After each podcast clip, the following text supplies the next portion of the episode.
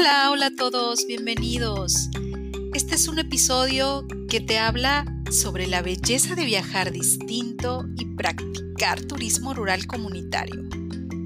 Una forma de hacer turismo en la que el aprendizaje llega de la mano de nuestros pueblos originarios, redimensionando su cultura y tradiciones. ¿Estás listo? Comenzamos.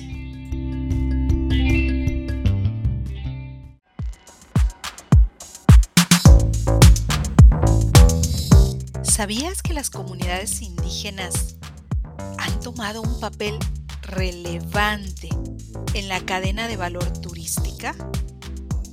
¿Sabes por qué? Bueno, la respuesta es sencilla. La riqueza cultural de México es infinita. Esto se debe en gran medida al enorme, enorme aporte de los pueblos originarios. Y justo este es el punto neurálgico del episodio, en el que te invito a reflexionar dos cuestiones. Primero, ¿cuáles son los puntos que merecen ser reflexionados en torno a la existencia de nuestros pueblos originarios y la significación que les otorgamos?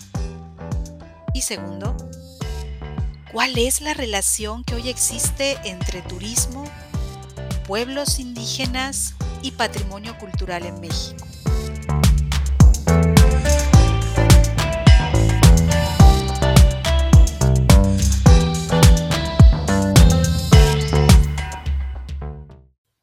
A lo largo del tiempo, nuestros pueblos indígenas han sido vistos como grupos minoritarios, olvidando precisamente que son ellos la esfera pura que honra la identidad de nuestro país. México es un mosaico cultural constituido a partir de la presencia de estos pueblos.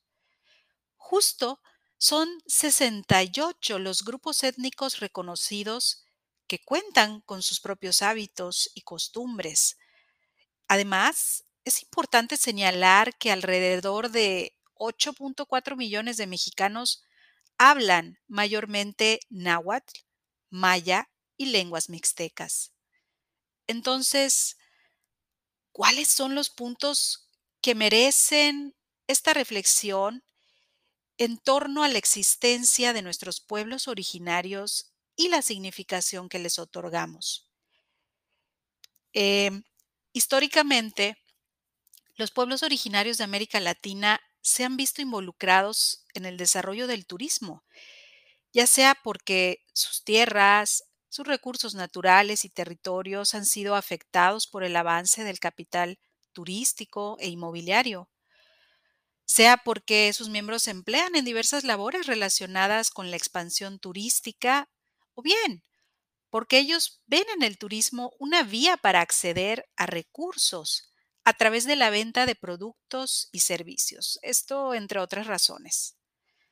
No obstante, en las últimas dos décadas, la diversidad cultural que encarnan tanto en colectividades culturales diferenciadas, con lenguas, tradiciones, costumbres, artes, visión del mundo y formas de organización social propias, ha venido a ocupar un papel destacado en la promoción turística.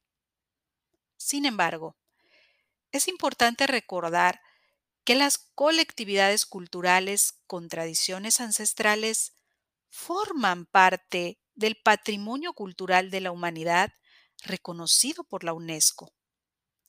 El reconocimiento de sus prácticas culturales como patrimonio intangible favorece los imaginarios que ubican a los pueblos indígenas con prácticas que están dotadas de una aura de ancestralidad que los distingue de la cultura moderna y cosmopolita. Aquí quiero enfatizar lo siguiente. En México, la construcción cultural de la nación partió del reconocimiento de una épica, una historia y una narrativa que recupera la grandeza de las culturas indígenas del pasado. En definitiva, son diversas las acciones que ha implementado el actual gobierno y que dejan ver que nuestro país le apuesta a un modelo de mejores prácticas de turismo comunitario, rural y sostenible. El punto es que debemos entender su realidad, apreciar sus tradiciones y rescatar aquello que nos identifica entre sí como un símbolo de unidad, de fraternidad. Ahí es donde radica la importancia del turismo rural.